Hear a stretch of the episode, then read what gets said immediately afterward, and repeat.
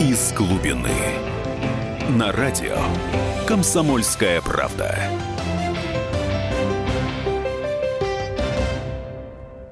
Добрейшего всем вечера, дорогие друзья. Итак, мы опять всплыли, опять на поверхности. В студии ведущий писатель-футуролог Максим Калашников. Гость нашей студии, уважаемый и мой друг, я не побоюсь этого слова, экономист и публицист Юрий Юрьевич Болдырев. Здравствуйте, Юрий Юрьевич. Здравствуйте. И мой давний тоже друг и знакомый еще по 90-м годам, экономический обозреватель комсомольской правды Кость, Константин Смирнов. Костя... Здравствуйте. Можно и Костя назвать, я очень рад. Вот. Ну что ж, друзья мои, попробуем устроить, как, как говорил Лем, заседание Межкокота, то есть Межведомственного комитета конструктивных тревог. Ибо тема нашего эфира сегодня звучит так. Ловушка Людовика XIV. Что происходит с системой налогообложения в России? Ну, на самом деле, с экономикой, во всяком случае. Почему исполняю вступительную арию, друзья мои? Итак, мы видим, что число поборов и налогов и то, что не называется налогом, но является, по сути, в Российской Федерации сейчас растет. Безусловно. Вот это страшно, самое страшное. Почему я называю это ловушкой Людовика XIV? Дело в том, что король Солнца, правивший ну, формально 1643-1715 э, года во Франции, он фактически ведь к концу своего правления цветущую Францию стал разоренной. Ошибка Людовика XIV. Он пытался одновременно вести войны, а войны он вел активно. А какие войны он вел с Англией, с Голландией, с Испанией. И одновременно он пытался вести, соответственно, громадное, монументальное, там, пышное строительство в Версале, например, и строить флот, так сказать, пытался проводить преобразование, и в результате денег не хватало, он нигде не успевал, и он пытался навалить, э, так сказать, поборами. Если падали доходы казны, он увеличивал налоги и поборы на третье сословие, на народ. Вот. Особенно тяжелый был налог Габель на соль. Вот, на гербовую бумагу, по, по поводу которой даже восстание было, собственно говоря. Достаточно а так называлось гербовое восстание. Гербовое восстание, совершенно верно, Константин. А в Британии это было. И в результате он э, пытался совместить слишком много расходов на разные цели, а увеличивая расходы, э, да, сказать, налоги на народ, на экономику, он вызвал дальнейшее падение экономики и падали доходы. И в результате, в общем, Франция в начале XVIII века терпит поражение в войне за испанское наследство. Он, приняв, в общем, достаточно цветущую страну, оставляет ее ее банк, банкротом, и она не смогла уже оправиться вплоть до французской революции через полвека. То есть, простите, через 80 лет. Но такую же ошибку повторял, например, Юстиниан в VI веке. А, то есть вот такого неэкономического, нерационального мышления. Да, Юстиниан а, правитель Восточной Римской империи Ромей Византии, э, так сказать, империи Ромеев Византии, он пытался одновременно воевать с Ираном, а, захватывать Северную Африку, отбивать территории Западной Римской империи павшей и одновременно строить Святую Софию. И тоже налоги на, так сказать, на народ, на экономику – и тоже разорение Византии. Алексей Михайлович, 1645-1676 э, год, который одновременно пытался вести тяжелую войну 1654-67 годов с Польшей за Украину, еще со Швецией, и еще при этом, ну, с помощью патриарха Никона строить громадные, э, ну, по тем временам, монастырские комплексы. То есть и тоже это вызывает экономическое разорение России тогдашней. То есть в войне мы, собственно, добавляемся только половины целей, зарабатывая по дороге Медный бунт 1662 года. А вы, ты еще вспомни соляной бунт. И, ну, скажем так, ошибка одна и та же. Слишком много целей, слишком много расходов, при этом наваливание, собственно говоря, поборов, налогов на народ, на экономику, на э, людей, которые что-то производят. И то же самое мы видим сейчас в Российской Федерации. Да, война, значит, полувойна на, в Донбассе, война в Сирии, непонятно зачем нужная, огромные затраты на Олимпиаду, ну, Олимпиаду уже прошедшее дело, на все эти спортивные мегапроекты, а, огромные, так сказать, оборонные расходы, и в то же время увеличение налогов и поборов – а, вплоть до, так сказать, это, это и Платон, а, и платный въезд в города, а, и вот сейчас, э, так сказать, эфир буквально гудит, так сказать, информационное поле, что-то в Подмосковье будут брать чуть не утроенный налог за все эти заборы и капитальные постройки на даче неучтенные. И налог на так называемых тунеядцев, на самом деле, тяжело работающих людей. И все это, да, и, и все это ведет к тому, на самом деле, я, как я считаю, как моя конструктивная тревога к тому же финалу, друзья мои.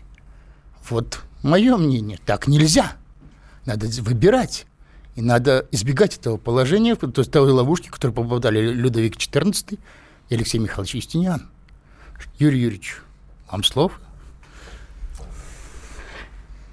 Мы заслушали, утвердили, что вы говорили о каких-то прежних недальновидных правителях, но мы все, вся патриотичная общественность, смотрим вечером телевизор, твердо знаем, что наши нынешние правители значительно мудрее, поэтому ничего плохого не будет. Но мы живем... Выступление закончил. Мы же все-таки живем собственным умом. Вот. Я думаю, что на самом деле мы переходим в некоторую качественную грань. Почему? Ведь мы до сих пор ведь не мы платили, не платим налоги, платит налоги работодатель. То есть мой первый оптимистичный ответ не признается. Значит, давайте так. В чем корень проблем? Вы поставили вопрос так, что слишком много целей. Слишком много расходов, да? Слишком раз... много расходов, и поэтому выдержим, выдержим ли мы? Я бы поставил вопрос все-таки иначе. Дело в том, что оценить, верны ли цели, можно ли было их иметь меньше, э, довольно сложно и к единству, там, консенсусу среди всех наших радиослушателей по этому вопросу мы, скорее всего, не придем. Одни будут согласны с вами, что слишком распылились по целям и расходам, другие скажут, ну нет, объективная ситуация такая, все-таки мы вынуждены. А вот в чем можно пытаться достичь единства, мне представляется. Я как-то приводил эту аналогию, попробую привести ее еще раз.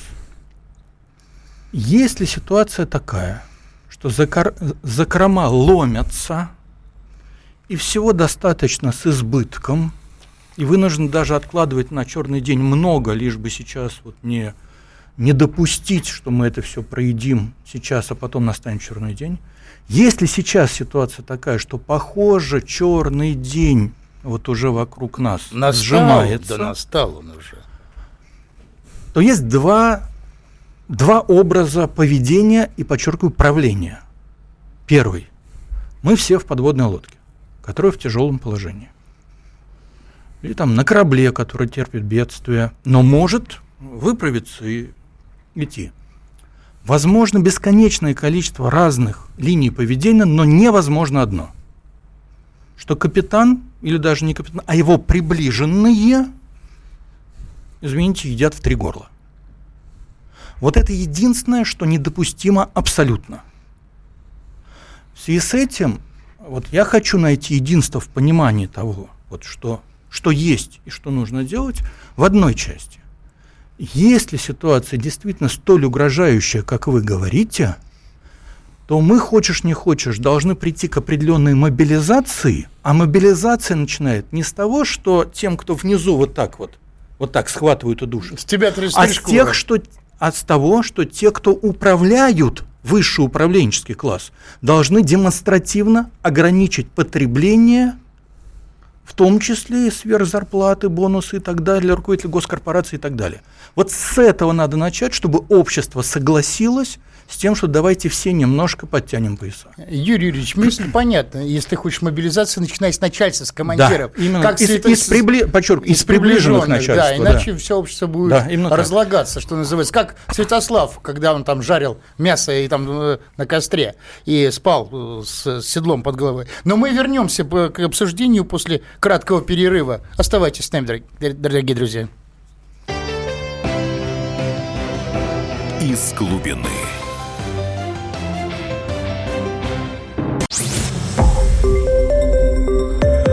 Радио «Комсомольская правда». Более сотни городов вещания и многомиллионная аудитория. Барнаул 106 и 8 FM. Эм. Вологда 99 и 2 FM. Эм. Иркутск 91 и 5 FM. Эм. Москва 97 и 2 FM. Слушаем всей страной.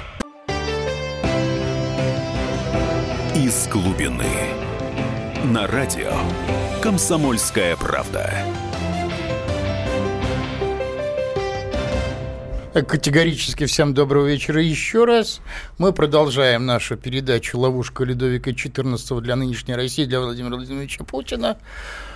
У микрофона ведущий Максим Калашников, наш гость в студии Юрий Юрьевич Болдырев, экономист и публицист, экономический обозреватель в студии «Комсомольской правды» Константин Смирнов. Да. И напоминаю, что наш студийный номер телефона 8 800 297 02, WhatsApp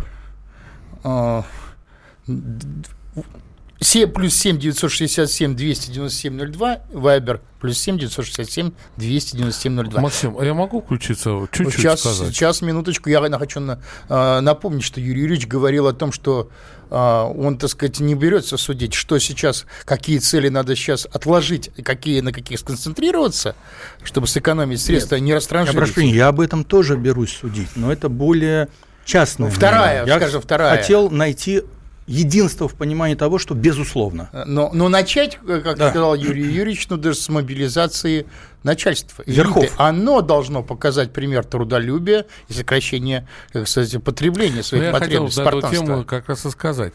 Потому что лет 10 назад а, решался такой вопрос, что нужно повысить зарплату а, руководителям госкомпании. Ну, вот как, раз э, резко пошло, ну, так сказать, национализация, там, пятое, десятое, и людям надо было платить больше. Я помню, как тогдашний премьер э, говорил, что с такой зарплатой, когда госкомпанию там увеличили, там, да, вот можно и не воровать. А, ну, вот, вот действительно некая проблема. А, да, действительно, все наш, весь бал экономический в нашей стране правит госкомпания сейчас. Ну, или госкорпорация, или госкомпания и так далее. И, как э, выясняется, зачастую получают слишком большие деньги. Ну, вот тут-то, понимаете, с точки зрения юриспруденции, далеко не всегда все дело решишь. Потому что надо либо так, либо эдак и тому подобное. Лучше сделать так, чтобы развивался частный бизнес. Вот ему надо помочь. Ну, например, маленькими так. кредитами, пониже, чем сейчас, там, и так далее. И тогда эти люди просто-напросто уйдут. Мне рассказывал один из чиновников в начале нулевых годов, почему он остался на службе ну, государству. Он работал гендиректором на крупного ГОКа, то есть э, горного комбината, заработал несколько миллионов рублей, а не ушел бизнес. Потом же сказали, вот надо заплатить губернатору столько-то, такому-то там столько-то. Потом плюнул на все, это было начало нулевых, подчеркиваю. Он купил несколько квартир, потом их в Москве. Выгодно перепродал. Вот такой наш бизнес. Сейчас уже, слава богу, это не так. Ну, из-за падения курса рубля и, там, и так далее и тому подобное. А вот. Но я еще хотел больше сказать. Я хотел бы защитить Людовика XIV. Это один из моих любимых героев. Ни хрена он Францию не, не ломал через коленку. А, Но, тем не менее, собирал... он оставил банкротом. Э, да нет, э, это, понимаете, это, это во многом миф.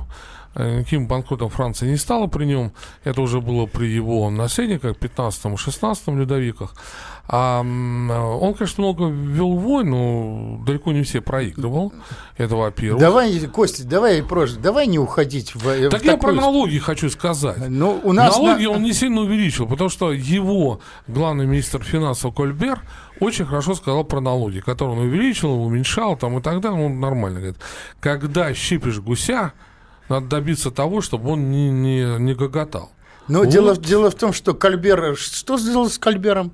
Кальбер же э, он не получил возможности довести свои замыслы до конца. А у нас кто-нибудь вообще в мире доводил ну, свои так, так, я, я, ну. Прости, пожалуйста, но есть рациональное поведение. Сначала победи войну, одержи победу в войне, подними промышленность, потом будешь Версаль строить. Но Нет, у нас ну, есть звонок кстати, в студии. Александр, говорите, говорите, пожалуйста, вы в эфире.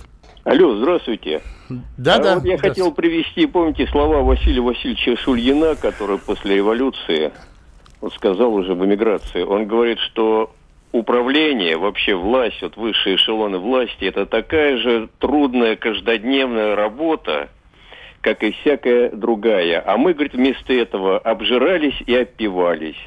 Вот. И удивительно то, что вот спустя ну, сто лет и вышли из такого линейного государства, каким представлялся Советский Союз, да, мы вдруг оказались в такой пирамиде, Ну, понятно. И на самом деле я могу вам сказать, что вот так называемая новая элита, она полностью повторяет поведение вот той царской. А можно про Василия Шугиновский скажу? Он это написал потому, что ему надо было вернуться в Советский Союз. Так он считал. И поэтому он много наврал.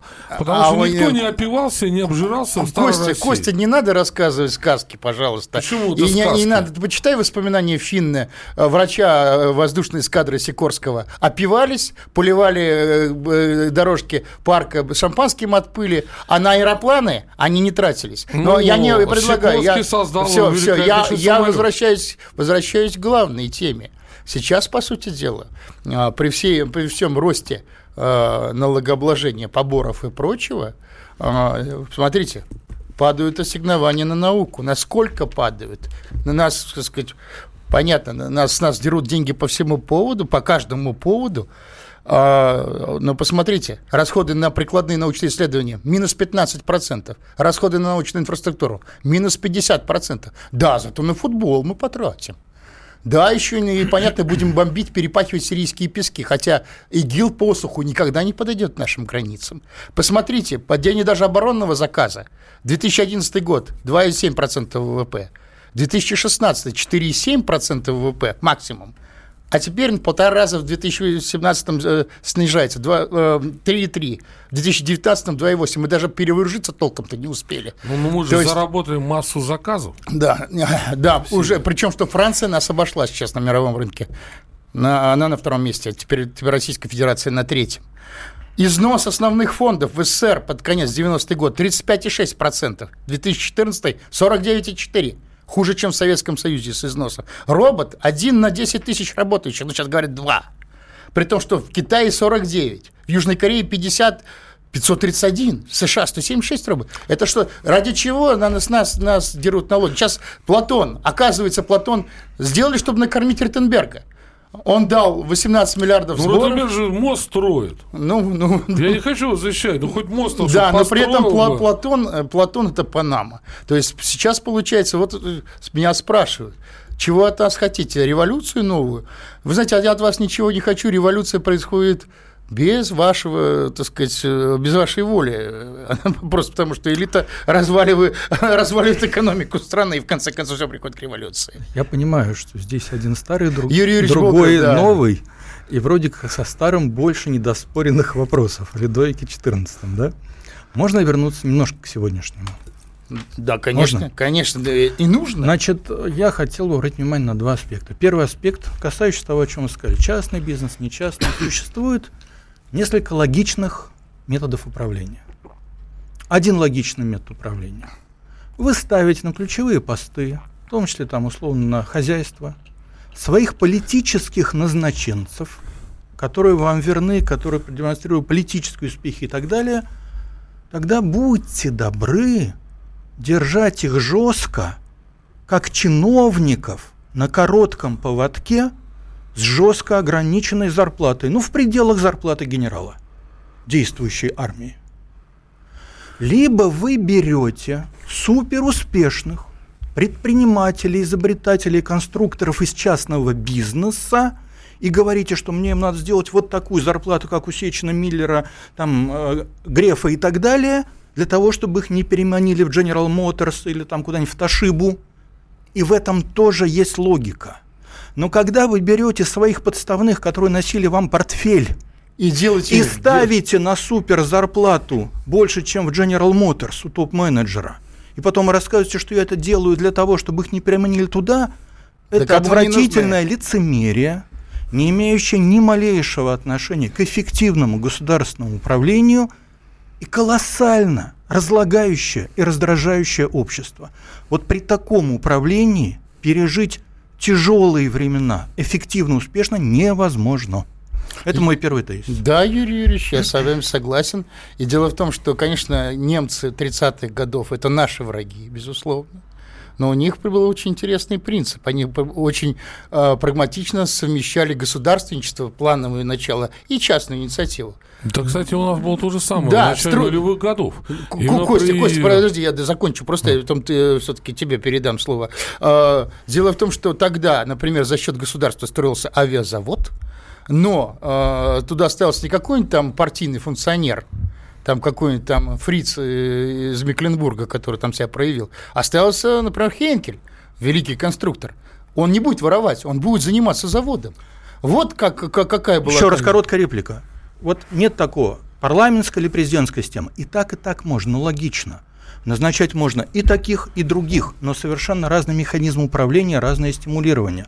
Назначать тех, кто носил тебе портфель на супер деньги и говорит, что иначе его переманят как чудо-менеджера, это вот так не пойдет, так не получится. Друзья мои, мы сейчас приближаемся к перерыву и продолжим мы эту сложную тему, потому что, ну, действительно, ситуация очень сложная, надо придется выбирать, и надо, в общем, приводить страну в порядок, иначе мы можем ее потерять. Встретимся после перерыва. Из глубины.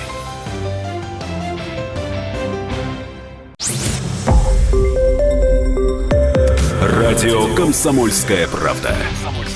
Более сотни городов вещания и многомиллионная аудитория. Калининград 107 и 2 FM. Эм. Кемерово 89 и 8 FM. Эм. Красноярск 107 и 1 FM. Эм. Москва 97 и 2 FM. Слушаем всей страной. Из глубины. На радио «Комсомольская правда». Еще раз добрый вечер, дорогие друзья. Итак, в студии у микрофона Максим Калашников, писатель-футуролог. Гость студии Юрий Юрьевич Болдырев, экономист и публицист. Мой друг Константин Смирнов, обозреватель «Комсомольской правды». И мы продолжаем обсуждать Добрый тему. Вечер, да. Продолжаем обсуждать тему вообще, как э, Кремлю, как Российской Федерации, избежать ловушки Людовика XIV, то есть разбросаться на огромные затраты, не сконцентрироваться на чем-то одном, значит, получить падающую экономику, навалить на нее налоги и поборы, и в результате получить, в общем, провал. Ту же ошибку повторили Алексей Михайлович, Юстиниан. Наш студийный номер телефона 8 800 297 02, WhatsApp плюс 7 967 297 02, Viber плюс 7 967 297 02 тот же. Э, но я восстановлю сейчас логику нашего обсуждения. Мы пришли к выводу о том, что, конечно, это положение недопустимо. Надо начинать мобилизацию с того, чтобы назначать на э, руководящие посты не своих халуев, не носителей портфеля, а настоящих людей, кто не будет воровать, не воровать, а будет делать дело. Вот это с чего на Юрий Юрьевич начал. Два тезиса. Был один. Наверху не есть три горла кризисной ситуации. И показывает Второй этому, тезис да. Э, – логичная, эффективная система управления и расстановки людей, адекватно их достижениям, ну, и мотивирование адекватно прежним достижениям. Вот, я бы, я бы добавил, да, я бы добавил, что сейчас нужно, естественно, э, как рассчитывать силы Э, Иосиф Виссарионович Сталин во время войны не устраивал Олимпиад, например, или строительство монументальных каких-то э, сооружений. Он ну, сконцентрировался на главной цели. Ну, если можно еще несколько тезисов, да, да коротко. Значит, два тезиса было. Третий тезис. Вы правы. Значит, конечно, ошибку признавать никому не хочется, но тем не менее, если все так сжимается, то всякие помпезные проекты надо вот просто останавливать. То есть а чемпионат мира сейчас нафиг? По футболу. Э, это мое частное мнение. По футболу, мнение. да. Я...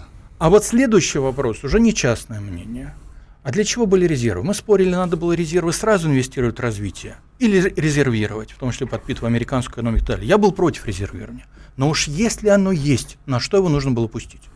Вот его нужно было пустить не на растягивание этого периода и проедания, а на то, чтобы именно в этот период не повышать налоги, в том числе на все, что касается развития, а в период кризиса снижать налоги и жить на подкошенном И быстрее жару. запускать самовоспроизводство экономики. Потому что у нас вот даже сейчас Трамп пришел, и вместо того, чтобы уже Трамп говорит, что будем ограничить локализовывать, возвращать свою страну и так далее, все, свободной торговли уже, можно сказать, приговор.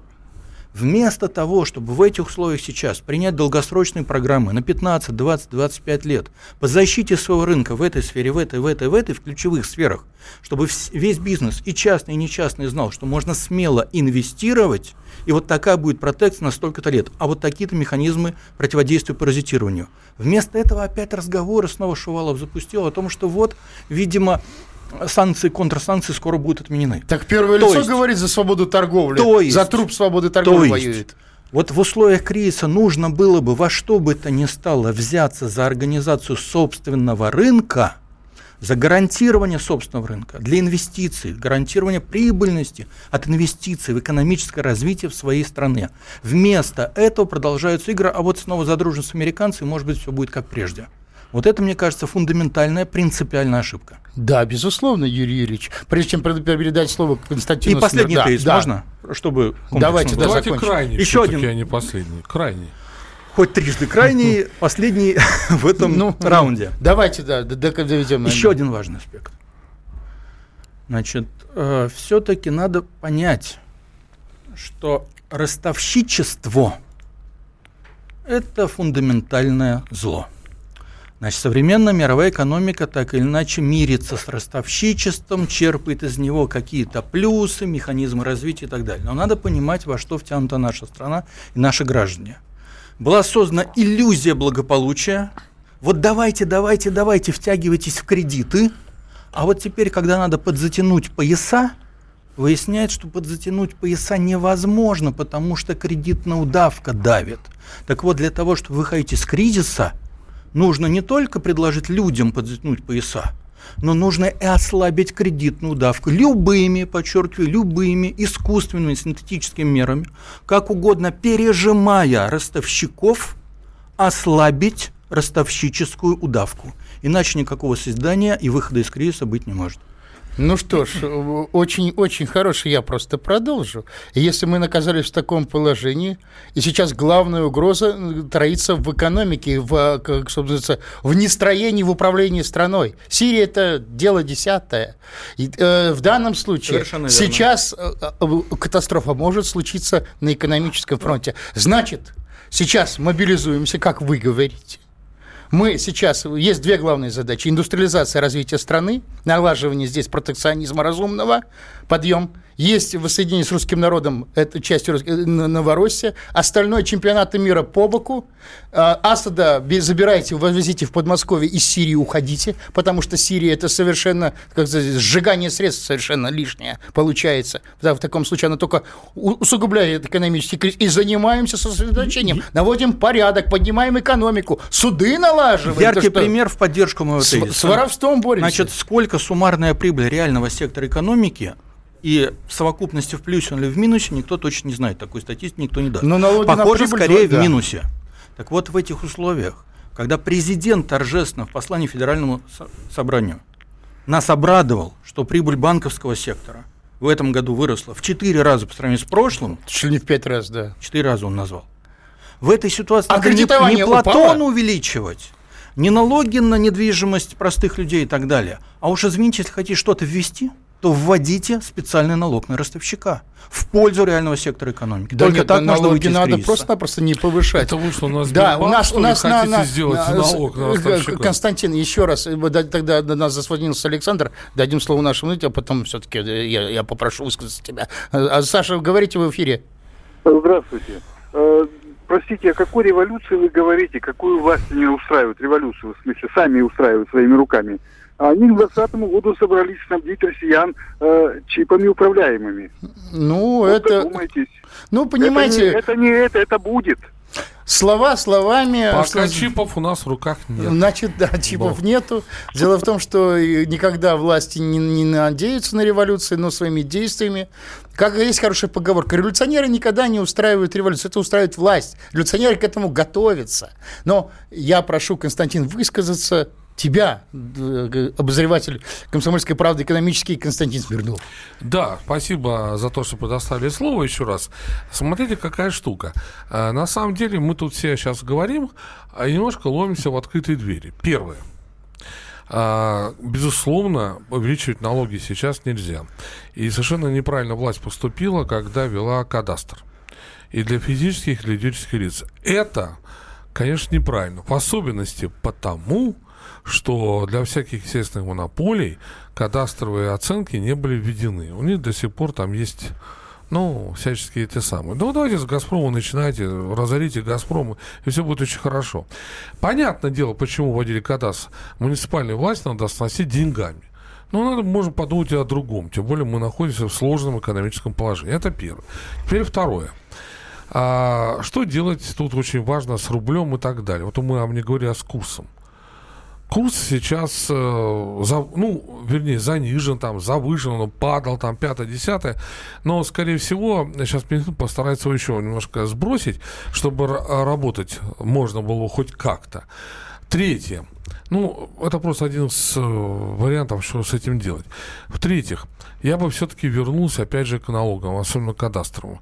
Ведь можно же, об особенности в тех регионах, где так его не ввели, а большую часть не ввели, ну, затормозить еще раз. Ну, что людей-то разорять? Да, Константин, подожди, подожди. у нас на проводе еще один... Да, да. Э, за, И, наконец, тут самое главное. Вот стоимость кредита, о чем мы говорили. Ну, конечно, надо снижать. Но дело-то не в ростовщиках и в налогах. Надо просто тупо а, снизить ключевую ставку ЦБ. И ЦБ, кстати, об этом говорит, что он в этом году снизит хотя бы до 8%. И четвертое. Вот то, что самое главное, о чем мы говорили сегодня с Тито у нас днем. Вот а, что важнее, борьба с инфляцией и чтобы ее зажать. До и все умерли, да, при Да, этом. что все умерли, это, это абсолютно правда, Макс, говоришь. Либо все-таки немножечко отдать, но дать возможность встать промышленности на ноги, и дать возможность тем людям, которые на нее работают, подзаработать денег. Это очень важно. Важно, естественно. Самое главное жизни. теперь это зарплаты. Они должны расти. Ну, я же про пенсии не говорю. У нас на, на связи Михаил. А, вы в эфире, пожалуйста, Михаил, говорите. Добрый вечер, Доб... Михаил. Очень приятно вас слышать. И у меня такой вопрос. Вот вы говорили, что нужно назначать э, других управленцев. Так у меня остается логический вопрос. А кто ж вам даст это сделать? Вот, вот Михаил, дело в том, что я, конечно, оппозиционер, я известен, я не либерал, но я оппозиционер. Естественно, нам не дадут. И когда мы, моя партия выдвинула вообще в 2015 году э, предложение, так сказать, предвыборную программу в Костромской области поднять промышленность и э, льняную промышленность, и глубокую переработку льна, нас объявили пятой колонной пособниками Навального и Госдепа и прочее, прочее. Нам действительно никто не, не даст сделать. Но я, как оппозиционер, уверен, что в конце концов, естественно, я не верю в сказки, а, нынешняя власть будет продолжать нынешний курс, она доведет экономику до развала. Дальше придется спасать, понадобится спасательная команда. Люди есть, действительно, люди, которые показали реальные успехи. Они подняли свои предприятия из руин. Это кадровый резерв. Он у меня есть. Вот лично у Максима Калашникова и у моей партии такой резерв есть. Естественно, мы используем этот, пустим людей в ход. Пока, естественно, никто не даст. Как, не, э, как вот, собственно говоря, власть стала на рельсы и едет, едет, не хочет их свернуть. Так и было накануне, кстати, 2017 года. Но мы, как реалисты, просто готовимся к большому барабуму. В конце концов, он будет в той или иной форме. Вот так а я можно я просто добавлю? Я не хочу защищать власть, но только одно хочу сказать. Выбор в мае этого года экономической программы стратегической будет. Как она будет? Слабая выбор, слабый выбор, не слабый выбор. Но а, с теми людьми, которые управляют экономику, уже работать нельзя. И это признает и сама власть. Да, но, Константин, я, да, Юрий Юрьевич, вы, Юрий Юрьевич Болдырев, вы хотели добавить? Да, хотел добавить. Значит, вот завтра непосредственно. Одна минута нам осталось да. Завтра в Центральном экономико-математическом институте мы будем обсуждать стратегию, разработанную профильным комитетом торгово-промышленной палаты под руководством от вашего товарища Константина Анатольевича Бабкина. Они представляют свою стратегию. Там один из ключевых вопросов, который ставите вы. У нас, о, процентной, да, о процентной ставке и так далее. Ну, подробнее, видим, после перерыва, да? Да, мы действительно э, выдвигаем свою стратегию в противовес Кудринской. То, что с Кудринской надо брать суды, например, а экономику выкидывать надо с точки зрения практической. Ну, вот. если друзья, еще есть 15 друзья, секунд, нет, друзья да. мои, нет, да. мы вернемся к этой теме. Да, давайте после перерыва оставайтесь на нашей а волне. я могу остаться тоже. Из глубины.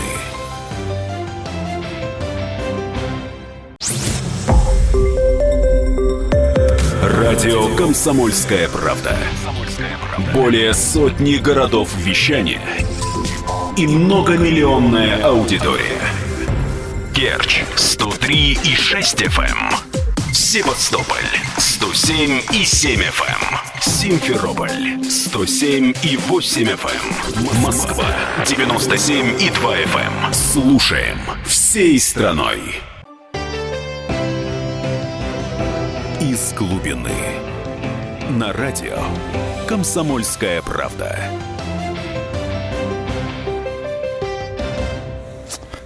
Итак, мы продолжаем нашу передачу о том, как нам избежать вообще ловушки Ледовика XIV, Юстиниана Алексея Михайловича, которые сумели развалить свои, в общем, экономики своих стран непомерными налогами, совмещенными с слишком большими затратами, без приоритетов, с распылением этих ресурсов.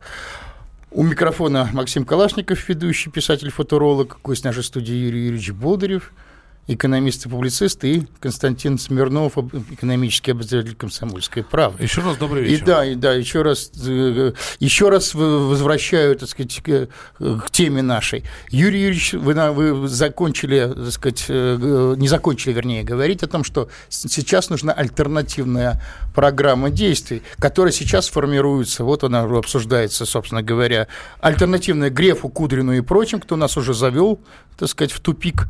Я напоминаю, наш студийный номер телефона 8 800 297 02, WhatsApp плюс 7 967 297 02 и такой же номер у Вайбера. Но, Юрий Юрьевич, я прошу вас закончить мысль. Да, я тогда повторю. повторяю. Завтра в Центральном экономико-математическом институте Российская Академия Наук, которая все еще жива, несмотря на то, как ее ломают и уничтожают, будет обсуждение этой стратегии. Почему об этом говорю? Первое. Потому что нам постоянно подчеркивают, что никто не знает, что делать. Вот царь хотел бы, но вот, но никто ничего не предлагает. Это ложь. Значит, есть альтернативные стратегии. Эти альтернативные стратегии обсуждаются в том числе научным сообществом, и сообществом промышленников, предпринимателей в той же торгово-промышленной практиков, да, практиков в той же торгово-промышленной палате, и сообществом ученых и практиков и политиков на Московском экономическом форуме. Я не хочу представить дело так, что это идеальная стратегия, которая вот сейчас вот так возьми, и в таком виде до буквы можно с точностью реализовать. Таких стратегий просто быть не может, потому что никто не знает, что завтрашний день нам предложит. Но я хочу подчеркнуть, что вот эта стратегия, даже в том виде, как она сегодня предлагается, насколько я с ней знаком, это правильное общее направление действия. Оно будет востребовать ориентированных соответствующим образом людей, которые даже если в чем-то в стратегии есть ошибка или изменится что-то в ситуации, что заставит изменить, будут правильно менять политику на, в конечном счете, созидательное развитие, а не ожидание каких-то подачек от Трампа. Все, все понятно. Ну, здесь и опасность запуска печатного станка.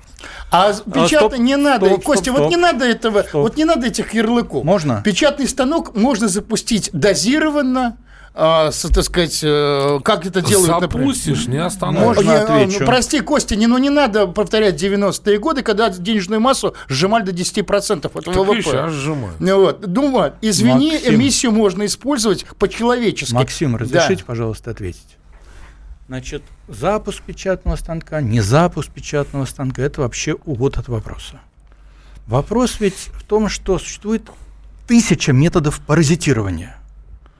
Либо мы пресекаем паразитирование, в том числе на печатном станке, тех, кто Он получил к нему, получает уже. к нему доступ как к получастной организации, которую вы толком проверить не можете. Либо не, не пресекаем паразитирование. Если паразитирование пресекаем – то мы имеем возможность, имеем инструменты ограничивать работу печатного станка таким образом, и далее, что еще очень важно, направлять на печатные ресурсы, не на спекулятивный рынок, а в созидательное развитие и тем самым не допускать вот эту гиперинфляцию, которая была в 90-х.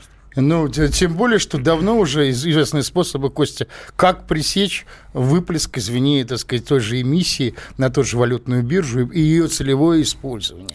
Просто Нет, это... Ну, на самом деле, это далеко не всем удается. Ну, Костя... А, возьмем, например, Бразилии, Костя... которая сначала сбросила, так сказать, свою инфляцию до 4%, потом она опять у них резко развилась. Там не так все просто. Костя, Костя, мы не Здесь Бразилия, мы по-русски, мы, мы тоже где-то Бразилия. Будем, поумнее, а быть. Для того, чтобы у нас не было вот таких возможностей, о чем мы сейчас говорим, нам нужна нормально развивающаяся экономика. Без а... эмиссии одну из компонентов Ну, это ты не безусловно, смог. Одним из компонентов. безусловно. Одним. Никто не спорит. Вот- вот короткая тут нас, реплика. кстати, пишут. Да. Да. нам пишут, ну, так, э, вы такие гении, формируете резервное правительство. Кое вести в присутствии не... Да. Я лишь не про Да, честно Короткая говоря, реплика. она у нас есть. У нас есть резервный состав резервного правительства. Оно все равно понадобится, в конце концов, это мы знаем. Вот. Можно ли короткую реплику? Да, Потому да, что Юрий в этом вопросе людям очень сильно запудрены мозги. Если вы ставите Центробанк в особое положение, что типа на него вообще власть кремлевская как бы не распространяется и так далее, вы сразу закладываете механизм, при которых, ой, типа это, наверное, невозможно, это, наверное, вот... Так, первое. Центральный банк должен быть нормальным институтом государственного управления, полностью подконтрольным, подотчетно наказуемым. Второе. Есть вечная Кому тема. подотчетен, извините, не, не расслышал. Так, Подотчетен Любая кому? власть в цивилизованном созидательном государстве должна быть подотчетна народа А, и его представителям. Всякая попытка вывести ключевую реальную власть, в том числе финансовую, например, Центральный банк, ведет к тому, что она начинает подчиняться внешним, скрытым, криминальным, каким угодно интересам, но только не интересам собственного развития. Ч- что мы Второй видим, вопрос. что мы Что видим? мы видим у нас? Второй вопрос не менее важный. Есть вечные темы, типа, можно ли победить алкоголизм? Ой, алкоголизм это так сложно, что нельзя. Ответ. Это вопрос воли и жажды жизни. Если у вас жизнь на- насыщенная, цели ясны, жизнь интересна и воля есть, вы сможете победить и алкоголизм, и инфляцию. Если у вас нет ясных целей, если вы болтаете как что-то в проруби, то вас всегда будут преследовать и инфляция, и алкоголизм, и А все как что же угодно Федеральная еще. резервная система США, которая не подчиняется никакому народу, а, не подчиняется никакому правительству, а делает то, что ей нужно. Но В дело том числе Ответ. отвечает за С 77 ВВП и года. ФРС имеет обязанность заботиться о числе А рабочих я мест. что тебе говорю, только что. Значит, Константин, я вас не то чтобы помирю, я хожу все равно и нашим слушателям скажу, перемены неизбежны. Вот сейчас правительство обложит 30 миллионов якобы тунеядцев, в том числе таких, как я, кто работает, не имея отношений с этим государством. Ну, тебя-то точно, Вот, потому да. что ты Да, нет, засветился ну нет, я на сейчас радиостанции. я радиостанции работаю, да, я э, скажу, что на радиостанции работаю. Вот эти люди будут платить, они будут получать там, условно говоря, 50 тысяч рублей и будут давать из своего кармана. Не работодатель, они месячную свою зарплату 25 тысяч, как Топилин говорит. Про ФРС без А, иллюзий а можно? вот- а вот это другое А, дело. да, да. 30, Давайте про 30 ФРС миллионов озлобленных, которые будут смотреть на государство не так, как все, кто, за которые платит налоги работодатель. Про- Да, про ФРС. про я- ФРС иллюзий. самозанятых остал бы в покое, на самом бы деле. Это немножко другое. Пускай работают и зарабатывают. Чтобы не было представления, что вот в Америке ФРС, она совершенно независима от власти, поэтому там все так здорово. Значит, это неправда. Как только власть, власти Соединенных Штатов Америки удобно сделать вид, что ФРС дистанцирована, они ее дистанцируют, и она вроде как проводит как будто свою политику, а они делают вид, что не могут дотянуться. Как только, Как им только, как только они хотят проводить сознательную национальную политику, будь то при Рузвельте или сейчас, я напомню, Трамп У еще до того, 40 как пришел 40 к власти, осталось, да. объявил, что нет, будем повышать процентную ставку. Все, о, как он смеет в его полномочиях. Это не в его формальных полномочиях, но как лидер государства и нации он найдет инструменты и рычаги заставить ФРС проводить ту политику, которая выгодна Соединенным Штатам Америки. Друз- друзья мои, Ну, к сожалению, не так тема. просто. Интересно. Не успеваем мы договорить все, затрагиваем много тем. Наше время подходит к концу. И- Но мы обречены продолжать это. Спасибо Да. громадное, И друзья. XIV был хорошим Все, королем. не надо. Надо избежать этой ошибки. До следующих встреч, дорогие друзья. Из глубины.